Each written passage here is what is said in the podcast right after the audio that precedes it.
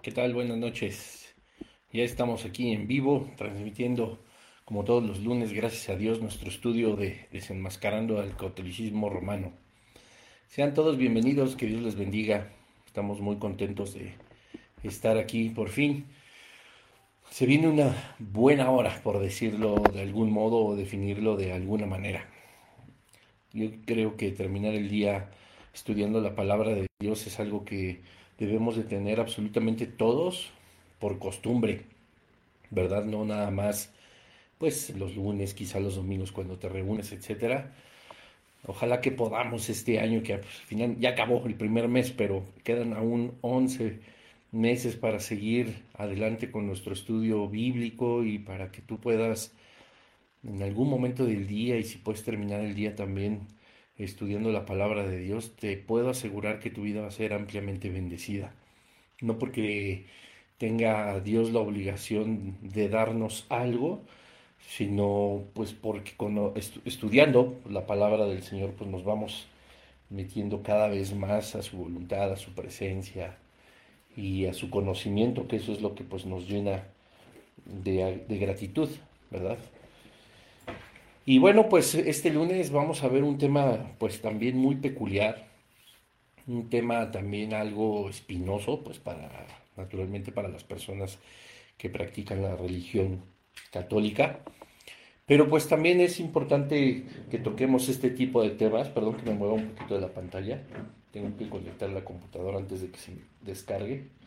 Em, y son temas que pues nos van a hacer ver muchas cosas, son temas incluso históricos, estamos hablando del siglo XVI, el tema del día de hoy es uno de los temas que orilló, ¿verdad?, a Martín Lutero en el 1500, pues a redactar sus tesis, ¿verdad?, protestando de, eh, eh, en contra de cómo se llevaba la vida espiritual en la Iglesia Católica, pues atendiendo a la observancia de la palabra de Dios y encontrando pues como hemos venido haciendo nosotros, grandes, grandes y muy importantes contradicciones.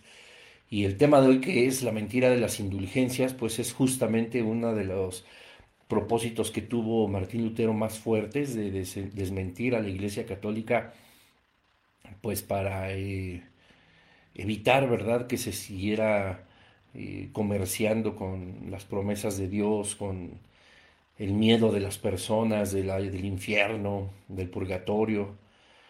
Las personas cada vez veían más lejos el reino de los cielos y más cerca el infierno, pero pues siempre había alguien que podía sacar provecho del temor de las personas. Siempre lo he dicho, tanto pues en todas las religiones em, que consideran a, a, Dios como Dios de, en sus diversas variantes y en sus diversas denominaciones, se llámese catolicismo, eh, eh, testigos de Jehová, eh, mormones, etcétera. Bueno, pues finalmente hay, hay, hay, tantas cosas que han tergiversado en la palabra del Señor, de donde han salido pues estas grandes religiones y que lo único que han hecho es, pues como les decía Jesús a los fariseos, ¿verdad? O sea, ni entran ustedes al reino de los cielos, ni dejan que los demás entren, estorban, ahora sí. O como decimos en el argot mexicano, ni pichan, ni cachan, ni dejan batear.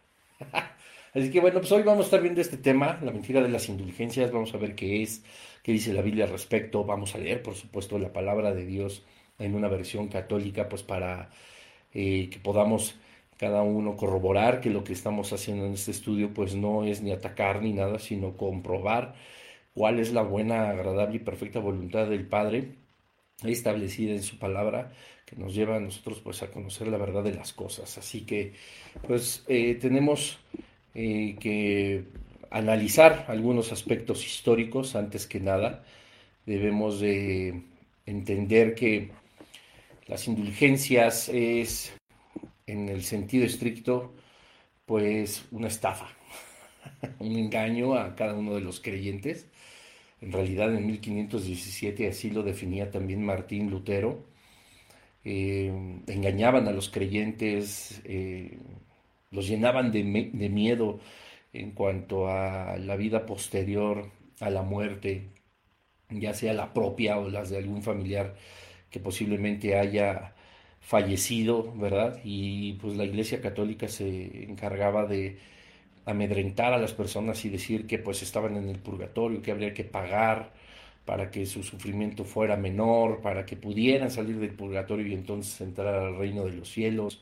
Se vendían, por supuesto, en altos precios, las personas eh, pues no sabían si eso era verdad o no, o más bien creían con todas sus fuerzas que eso era verdad, pues por el desconocimiento de la palabra de Dios, que como lo vimos muy al inicio de esta serie, pues estaba encargada eh, muy a conveniencia de la Iglesia Católica, basada en su catecismo, pues que solo el magisterio o autoridades espirituales tenían el derecho de interpretar, leer, estudiar, si se puede decir de esa forma, entre comillas, porque pues se ha tergiversado mucho la palabra de Dios y, no así los creyentes, ¿verdad? Y mucho menos en el siglo XVI, donde pues la ignorancia espiritual estaba eh, a flor de piel, estaba en todos los eh, rincones, ¿verdad? Sobre todo de Europa, hasta que, bueno, pues este monje Martín Lutero, alemán, en el 1517 clava en la puerta de la iglesia de Wittenberg sus 95 tesis,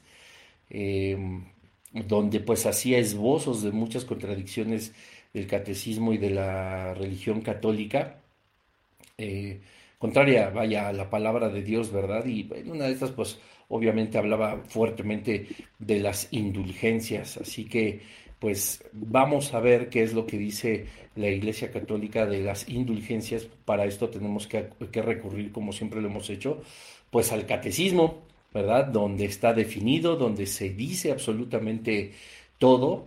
Y dice el catecismo en el artículo 1498, dice, mediante las indulgencias, los cielos pueden alcanzar para sí mismos y también para las almas del purgatorio la remisión de las penas temporales, consecuencias de los pecados. Repito, es el artículo 1498 y pues vamos eh, eh, a orar para que el Señor nos empiece a iluminar, ¿verdad? Y que podamos analizar a través de su palabra qué sucede con este catecismo y, con eh, esta vida espiritual que impusieron a los creyentes que pues se despojaban absolutamente de todo. Pero bueno, vamos a orar, Padre, en el nombre de Jesús.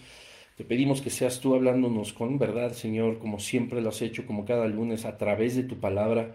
Eh, te pedimos, Espíritu Santo, que seas tú nuestra guía en este estudio, que nos muestres cuál es la verdadera eh, palabra de nuestro Señor para poder entender si lo que se practicaba y se sigue practicando con algunos diferentes términos, pues esta, es tu voluntad o, o sigue siendo una mentira, sigue siendo un engaño, ¿verdad? Sigue siendo una farsa de parte del mundo de las religiones que es más dominado por el reino de las tinieblas que por el reino divino de nuestro Padre.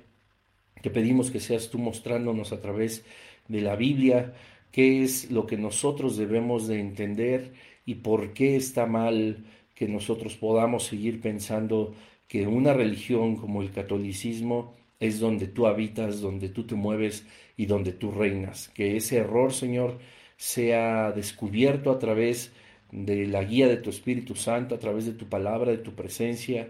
Y te pido por cada persona que ha de escuchar y ver este estudio en los diferentes momentos a partir de, este día y de esta hora, en el futuro, que seas tú trayéndoles convicción, Padre, que no sea mi imagen, que no sea mi voz, que no sean mis palabras, sino que sea tu Espíritu Santo a través de mí como un instrumento que tú puedas usar para que todo mundo pueda conocer la verdad y ser verdaderamente libres. Oramos en tu nombre, Señor Jesús. Amén.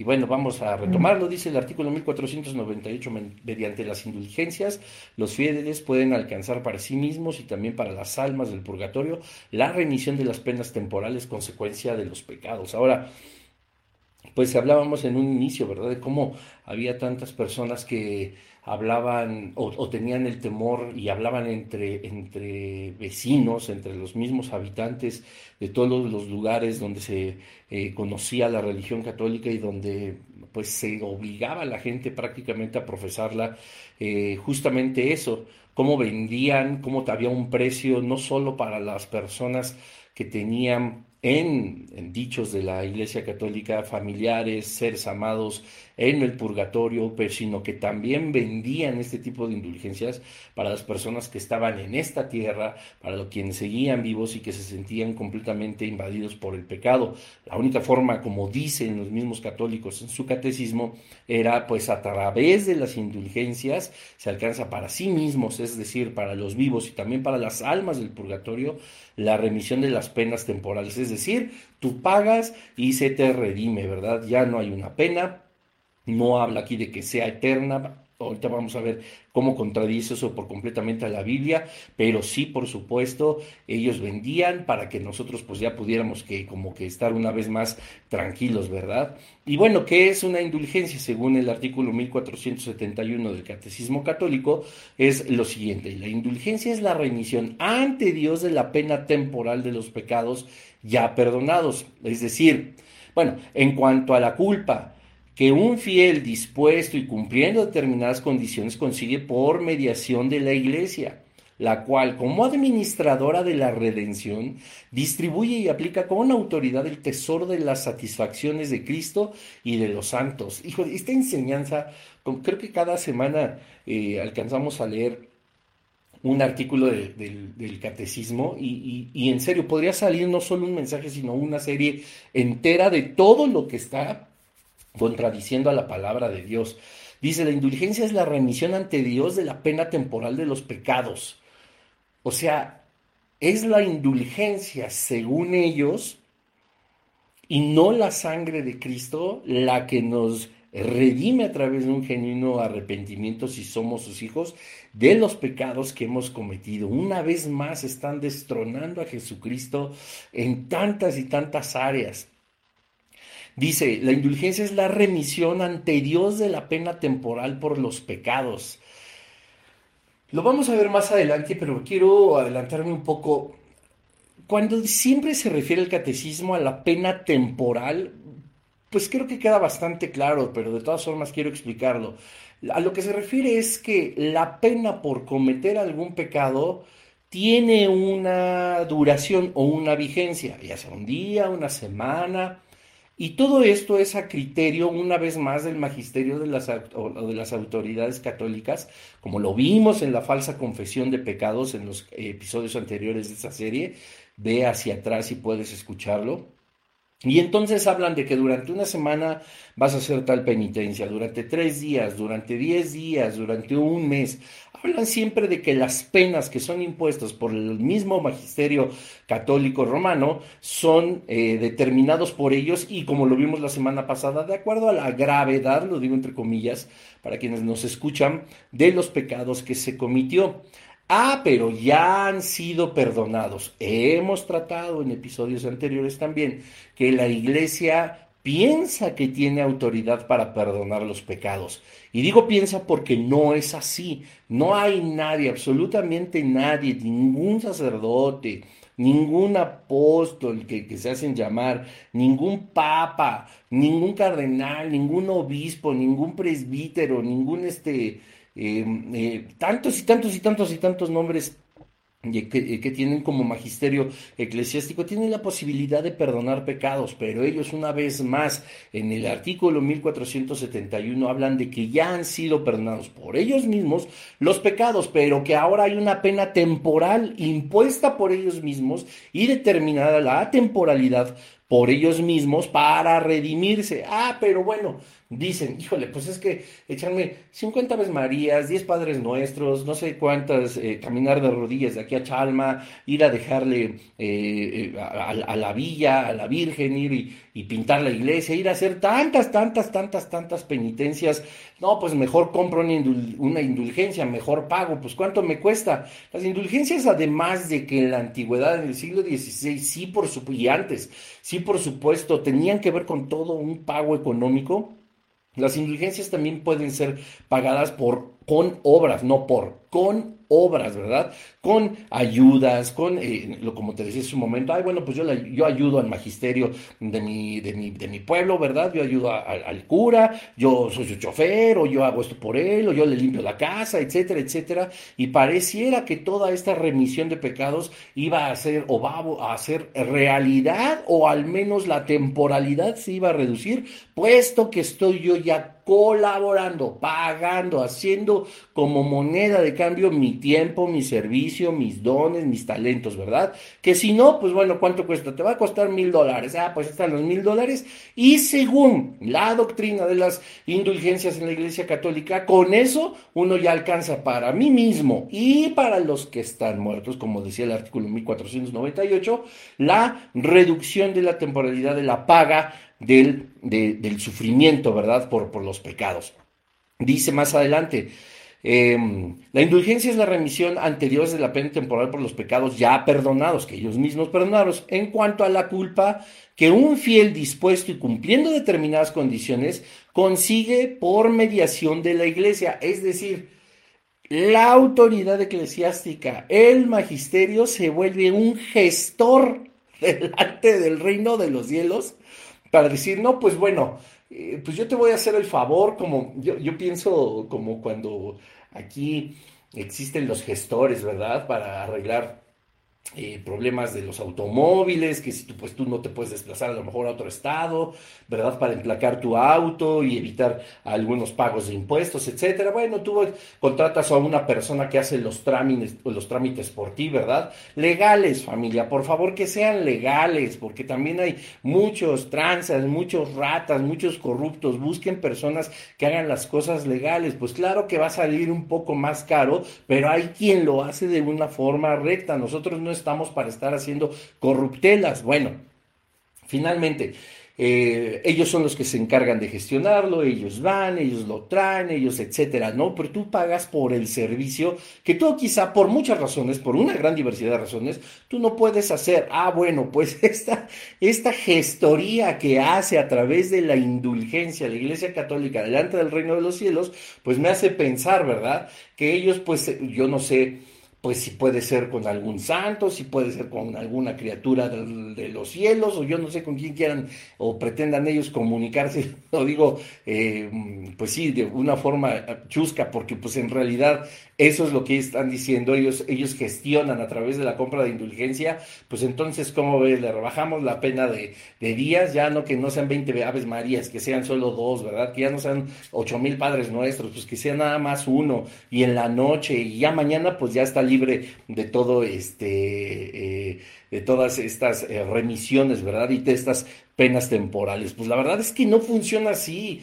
O sea, suena, pues, a lo mejor gracioso, suena a lo mejor un tanto ilógico, pero es que lo es, es absurdo, teniendo la palabra de Dios, la palabra profética más segura en la cual haríamos bien en tener todo tiempo en nuestro corazón, en nuestra mente, en compartirla, en estudiarla y en profundizar según la misma Biblia, pues nos hace ver que esto no puede funcionar así.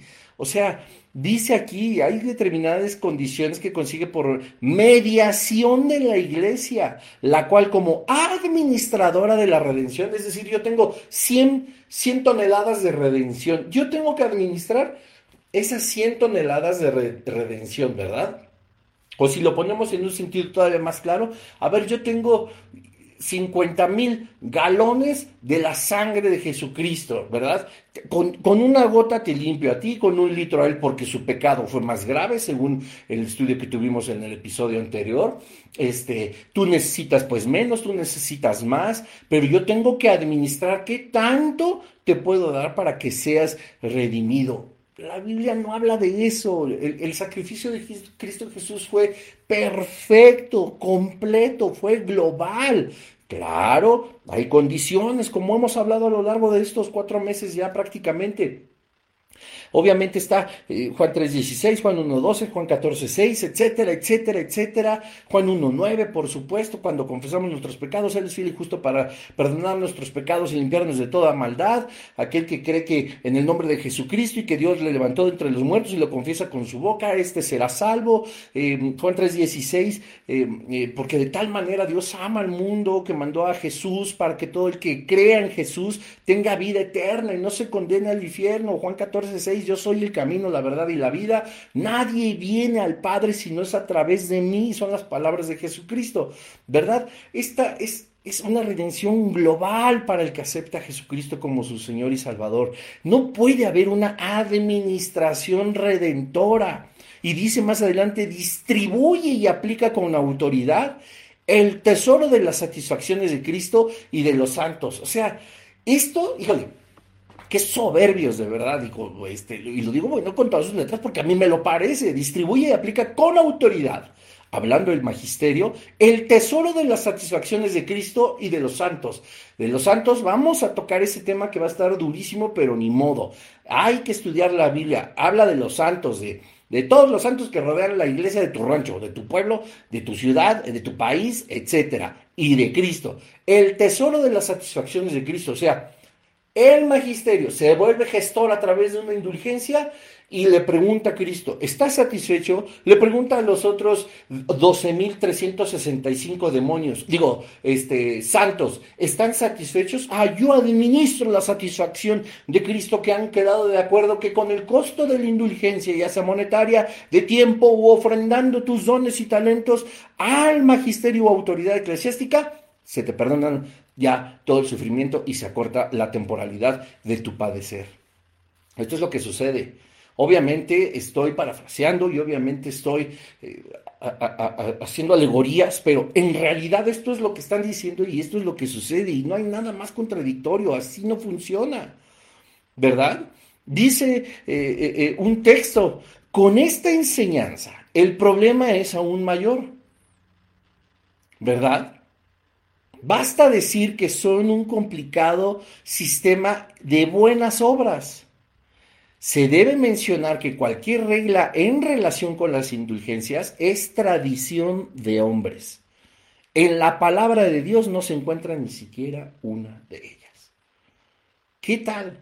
Hablábamos en el episodio eh, eh, anterior, ¿no? En el, del, catecismo, en el artículo 1472, que decía que para entender la doctrina de las indulgencias y la práctica de la iglesia es preciso recordar que el pecado tiene una doble consecuencia. Hay una categorización, los veniales, los pecados de muerte, los que yo considero que sí, que no, y de acuerdo a eso, ah, entonces pues va el costo de la indulgencia, ¿verdad? La indulgencia era famosa en el siglo XVI porque decía, obviamente tu familiar, tu mamá, tu papá, tu hijo, tu hija, tu esposo, tu esposa, etcétera, personas, tu amigo, tu amiga, tu compadre, tu comadre, etcétera, que murió, está en el purgatorio, tienes que sacar su alma del purgatorio.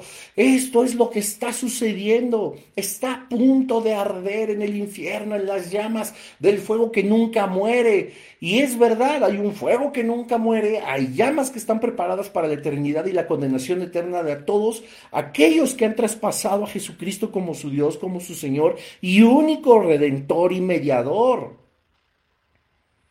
Y entonces las personas decían, ¿cómo mi esposa? ¿Cómo mi esposo? Mis hijos están ahí. ¿Cuánto cuesta? Tengo que sacarlos de ese lugar, de ese padecer. Pago para que vayan al cielo, que no se condenen al infierno es que yo cometí un pecado y me siento mal. Fíjate las personas cómo pueden desde hace siglos sentirse tan mal delante de Dios y sentirse el piojo de la chinche así lo más bajo, lo más terrible.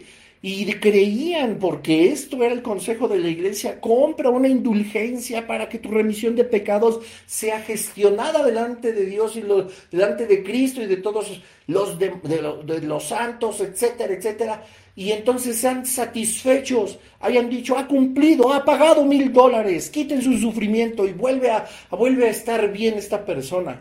Personas que fueron durante siglos y siglos dominados por ese control espiritual, dominados por este control social, que vivieron una vida sufriendo, como les dijo Jesucristo a los fariseos, ponen ustedes cargas sobre ellos que no pueden llevar y ni siquiera ustedes practican. Como te decía al inicio, ni pichan, ni cachan, ni dejan batear. Y vivían engañados, completamente engañados. La doctrina del purgatorio que es inexistente, eso ni siquiera existe en la Biblia. Gregorio Magno fue el que en el año, en el siglo VII, en el 600, alrededor del 600, declara que hay un purgatorio, pero declara siete siglos después de Jesucristo, por el amor de Dios.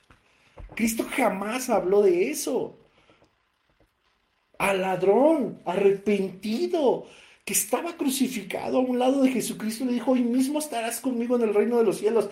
Y esto es una realidad. Sí entró al cielo, o sea, no hay una contradicción y, podríamos tocar el tema, pero no, no, no, no podemos hacerlo hoy, pero estudialo, es hermoso.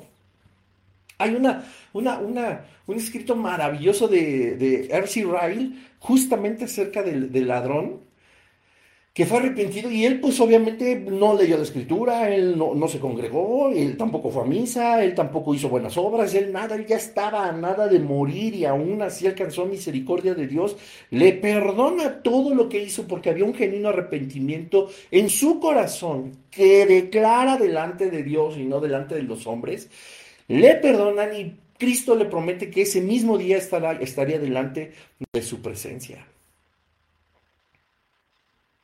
No es como lo maneja la Iglesia Católica, o sea, de verdad, hay una luz que brilla tan incandescentemente en la palabra de Dios que es imposible no verla. Si de plano no la ves, no es porque la luz no brille delante de tu espíritu, delante de ti, es porque tú haces esto. Te tapas los ojos espirituales. Y eso es algo verdaderamente serio. ¿Qué dice la Biblia al respecto? La Biblia en muchos y en diversos momentos habla de que todos los pecados tenían una consecuencia, sí, y que no iba a ser esa consecuencia satisfecha o iba a ser evitada, redimida, justificada o nos iba a tomar para quitarnos de vivir esa consecuencia, pero solo había una manera. Y vamos a ver qué dice la Biblia. Solo había una paga del pecado. Esto no era un sufrimiento en un limbo.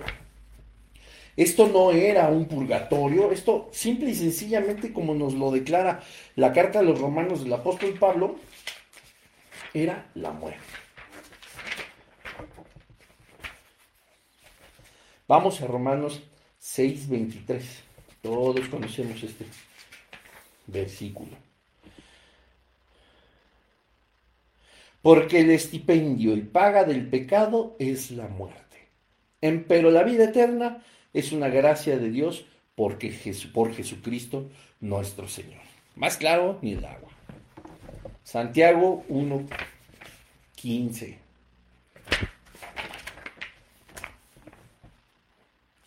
¿Qué dice Santiago?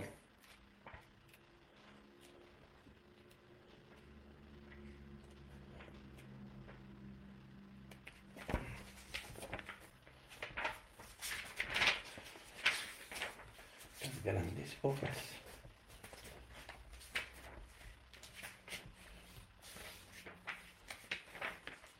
Dice así. Después, la concupiscencia en llegado a concebir los deseos malos pare el pecado, el cual una vez que se ha consumado, engendra muerte. El resultado final del pecado siempre va a ser la muerte. No importa cuán insignificante nos parezca un pecado, no hay categorización. La Iglesia Católica trata de pagar pecados con indulgencias porque, y, a percepción de ellos de que fueron pocos, de que fueron graves, de que fueron, ay, no me di cuenta. Pero 1 Corintios 15, 3 lo mismo dice, porque primeramente nos ha enseñado, hablando del apóstol Pablo, lo mismo que él recibió, que Cristo murió por nuestros pecados conforme a las escrituras, no conforme a lo que puede pensar, una vez más te lo repito, el, el magisterio eclesiástico romano católico romano. No puede ser así. Salen una vez más a contradecir por completo la palabra de Dios. Efesios 2, 8 y 10, porque por gracia nosotros somos salvos por medio de la fe.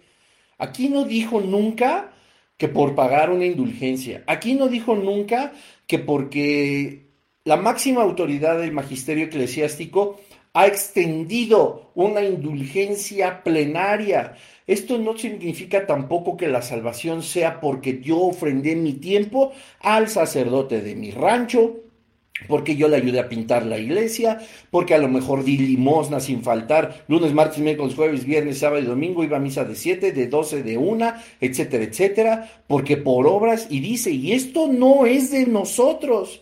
Habla Efesios 2, 8 y 10, esto es de lo más maravilloso y esto es algo que el catolicismo no puede sostener. Dice que es un don de Dios, un regalo, no por obras para que nadie se gloríe. Nadie puede decir, yo me porté lo suficientemente bien, yo compré las suficientes indulgencias, yo hice las suficientes buenas obras y ahora me merezco el cielo. Yo pagué y pagué y pagué, se supone, de acuerdo a lo que ustedes me están enseñando, Iglesia Católica, yo ya no debo pasar por el purgatorio, yo debo de ir directo al cielo, yo ya pagué lo suficiente para que mi papá, mi padre esté fuera, mi, mamá, mis hermanos, etcétera, estén fuera del purgatorio y estén ahora ya en un departamento en el reino de los cielos, cómodos, ¿verdad? Ahí con todos los santos, etcétera. Yo estuve pagando, pero date cuenta que cada una de las cosas que la Iglesia Católica habla para conseguir la salvación no deja de ser nunca una obra. Y dice Efesios 2, 8 y 10 que no puede ser por obras para que ninguno de nosotros nos gloriemos, digamos, yo lo hice. Y redunda el versículo, porque nosotros somos hechura suya, creados en Cristo para buenas obras, las cuales Dios preparó de antemano para que anduviésemos en ellas, no para que nosotros andemos en ellas y entonces después pertenezcamos a Cristo. Cristo nos hace ser pertenecedores de su reino y Él de antemano ya había preparado las obras en las cuales andaríamos a lo largo de nuestra vida, ya sean los 10 años que vivimos, los 50, los 80, los 90 años que el Señor nos permita vivir, es porque se ha preparado ya en su corazón, en su presciencia de las cosas, en su preconocimiento, en su preordinación, cuando ha ordenado todo desde la eternidad, de antemano ya preparó obras para que anduviésemos en ellas, pero podemos andar en ellas porque somos hechura suya, creados en Cristo para buenas obras, no por buenas obras. Efesios 2, 8 y 10, y esto evidentemente pues lo dice la Biblia.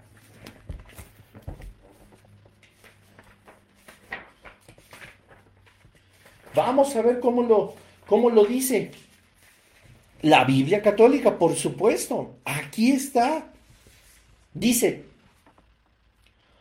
porque de pura gracia, hasta lo pone en resalte, habéis sido salvados por medio de la fe y esto no viene de vosotros, siendo como es un don de Dios. Versículo 9, mira lo que estoy leyendo, por amor de Dios tampoco en virtud de vuestras obras anteriores, puramente naturales, para que nadie pueda gloriarse. Versículo 10, por cuanto somos hechura suya en la gracia, como lo fuimos en la naturaleza, criados en Cristo para buenas, para obras buenas, no por, preparadas por Dios desde la eternidad para que nos ejercitemos en ellas y merezcamos la gloria. ¿Qué tal? Lo dice la palabra de Dios. Una vez que la persona es salva, Se espera, por supuesto, que se realicen las buenas obras porque es un fruto de que el Espíritu Santo de Dios está trabajando en nuestras vidas y nosotros hacemos buenas obras. Pero esto nos garantiza a nosotros perdón de pecados, redención, un récord nuevo. Eh, Cristo nos, nos, complementa según Colosenses 2. Hemos hecho nosotros, estamos completos en Cristo. Nosotros no necesitamos comprar algo para ganarnos el reino de los cielos. Cristo pagó por nuestras almas para que pudiéramos entrar al reino de los cielos. Y no había nada que pudiéramos tener, ni pagar, ni ofrecer para ganar el, el centímetro más chiquito del cielo. No podríamos hacerlo. Porque si hubiera sido posible, entonces el plan redentor del Señor no serviría de nada. Habría una forma de obtener la justificación. Y además de todo, es que primero no se puede ayudar a los muertos, porque vuelvo a lo mismo, no puede haber un gestor en el magisterio o autoridad eclesiástica católica que convenga con Cristo y los santos para saber cuál es la pena que te haga reducir tu temporalidad. ¿Quién sabe en dónde se inventó este Papa en el siglo VII? Para que tú puedas entrar al reino de los cielos o te escapes del infierno. Nada de eso dice la palabra. Nada de eso. En el artículo 1479 los católicos sostienen, puesto que los fieles difuntos en vía de purificación son también miembros de la misma comunión de los santos, podemos ayudarle. Entre otras formas, obteniendo para ellos indulgencias, de manera que se vean libres de las penas temporales debidas de sus pecados. O sea, vamos a hacer equipo. Pues no existe. No existe no pueden ser purificados por lo que yo otorgo, por, la indulgencia que yo compro. Si no fuiste purificado con la sangre de Jesucristo, perdón, no hay otra cosa que te pueda purificar. Y entonces no caminas a la vida eterna, caminas a la condenación eterna. Punto. Y es tan grave lo que muchas, muchas, muchas veces hace la Iglesia Católica hablando, pues, por supuesto, de las indulgencias, que se atreven a ya no venderlas, ¿verdad? Aunque muchas veces se siguen vendiendo. Pero sí se otorgan. Y yo he visto muchos mensajes en el WhatsApp y luego que en el Facebook, en las noticias, de que de pronto el líder de la Iglesia Católica ha extendido una indulgencia plenaria para todos. Hayas hecho lo que hayas hecho, sin pagar nada, sin comprar nada, sin venderte nada también, solo porque Él lo dice, entre comillas, por consejo de Dios, dice, extiendo una indulgencia plenaria, quien seas, donde estés y lo que hayas hecho en este momento queda anulado. Híjole, pues cómo no pertenecer a la Iglesia Católica pues, si no me hace ver mis errores.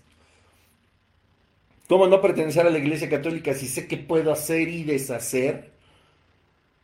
Quebrantar y quebrantar y desobedecer los mandamientos de Dios, hacer todo lo que no está permitido. Si en algún momento el buen Pope va a salir a decir, todos están perdonados, eso. Ajá pues entonces hay que quitar Juan 1.9 de nuestra Biblia. ¿Verdad? Porque el Papa es el que quita toda maldad de nosotros, no el Señor. Entonces, pues, ¿qué sentido tiene, una vez más, que Jesucristo haya venido a este lugar, colgarse de una cruz para perdón de nuestros pecados, solo a aquellos que reconocemos que es nuestro Señor y nuestra Salvador? ¿Qué necesidad teníamos? Si alguien más puede decir, hoy todos son perdonados. Y no se los vendo, gratis. Y no necesitan indulgencias, no, gratis, vendida. No necesitan indulgencias vendidas, no necesitan indulgencias pagadas con labor, con tiempo, con dones, con talentos, no, gratis. Hoy hay una indulgencia, hoy todo mundo está fuera del purgatorio, hoy todo mundo en la tierra está perdonado de sus pecados No necesitas un arrepentimiento genuino, arranca de tu Biblia el Salmo 51. No necesitamos Juan 1.9, no necesitamos nada de lo que la palabra de Dios hable sobre el arrepentimiento. No lo necesitamos.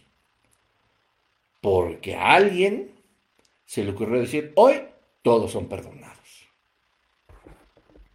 Eso es grave. Podrían resultar ser buenas noticias, o parecerían buenas noticias. Pero esto lo único que va a conseguir es una cosa, que sigamos haciendo lo que nos dé la gana. Que nosotros podamos menospreciar la sangre de Cristo, menospreciar sus atributos divinos, que nosotros podamos seguir menospreciando los mandamientos de Dios, que podamos menospreciar su presencia, su enseñanza, menospreciar su palabra, menospreciar su verdad, pisotear su sangre, burlarnos de su sacrificio.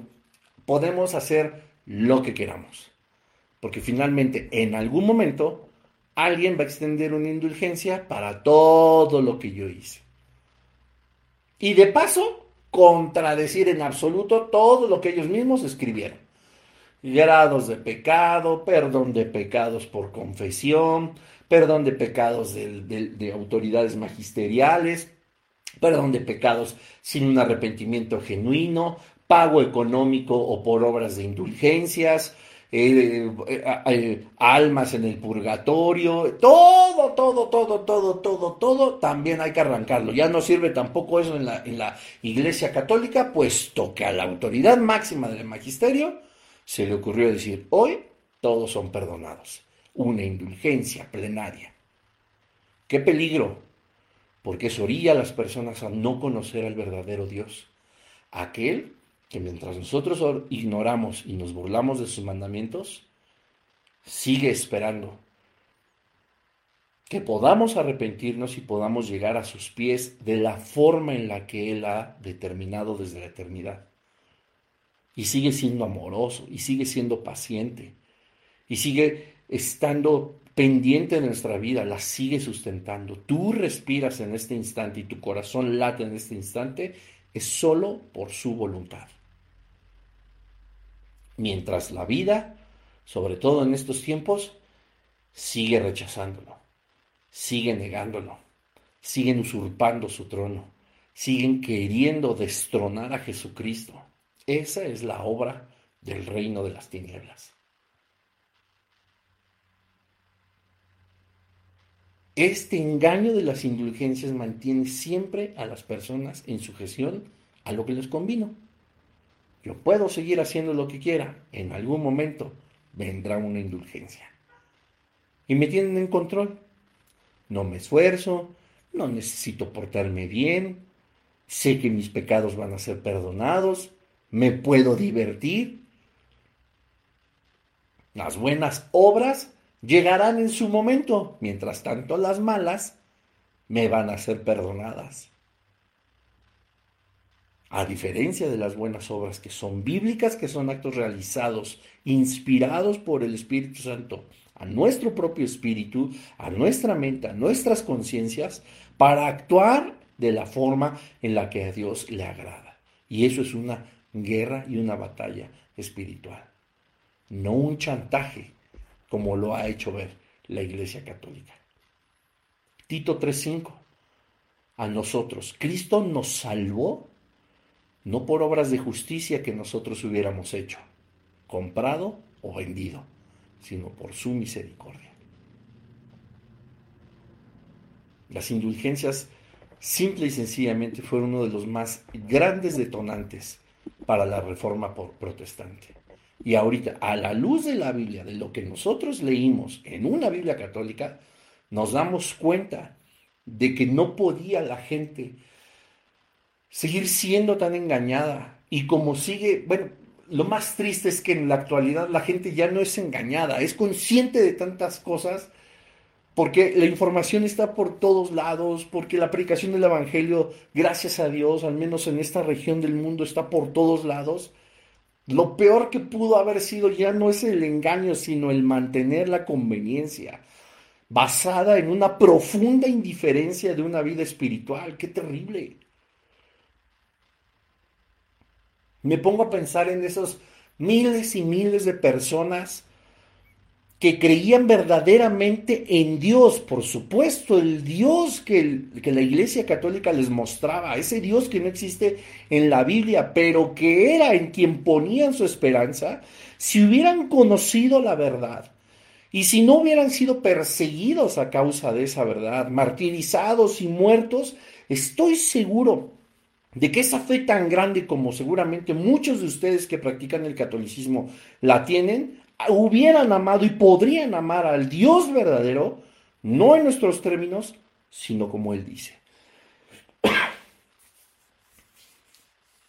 Y lo hemos dicho desde el principio de esta serie, no hay otro objetivo más que conozcas al Dios que tanto amas, al que con tanta fe te entregas, al Dios al que con tanto amor quieres servir y quieres obedecer.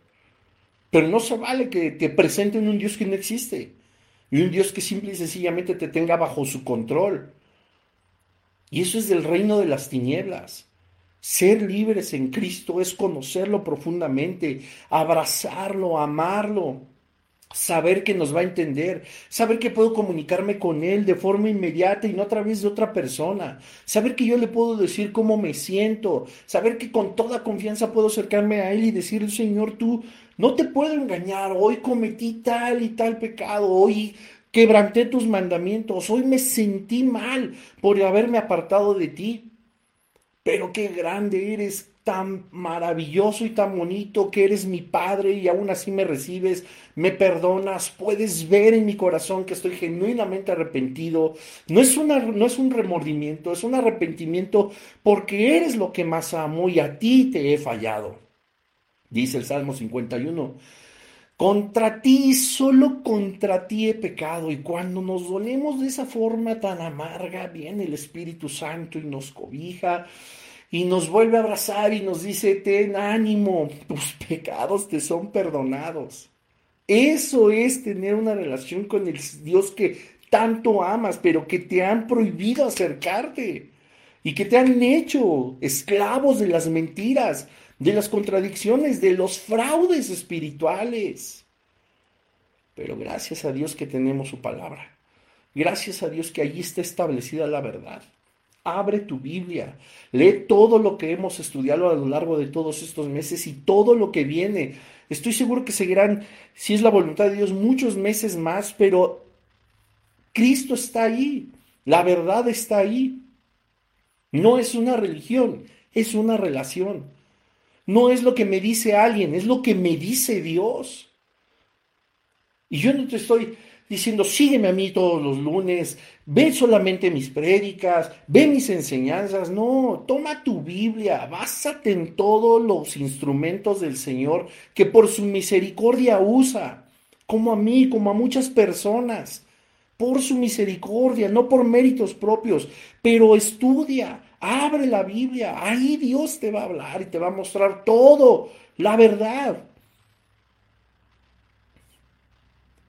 Y es tan maravilloso, en serio, conocerla de tal manera que te quitas un peso de encima, te quitas las cadenas de la religión, te quitas las cadenas del legalismo, de la religiosidad, Dios te libera, te abre los ojos y te dice, ven, conóceme. Y en la medida en que profundizas en su palabra y te acercas a Él, lo conocerás más, y más, y Él mismo te contará sus detalles más íntimos. Ninguno de nosotros apenas conoce a una persona y le empieza a contar lo más profundo de su corazón y empieza a desahogarse con ella. Esa persona, quién sabe qué hará con esa información. Nosotros mismos, siendo quienes somos, tenemos cuidado con lo más personal, con lo más profundo, con lo más íntimo.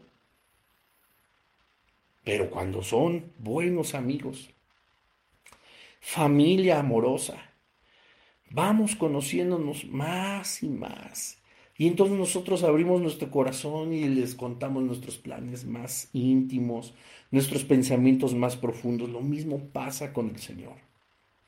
Cada vez que nos acercamos más a Él, cada vez que le conocemos más, Él abre en su palabra esta iluminación donde nos enseña estos grandes tesoros.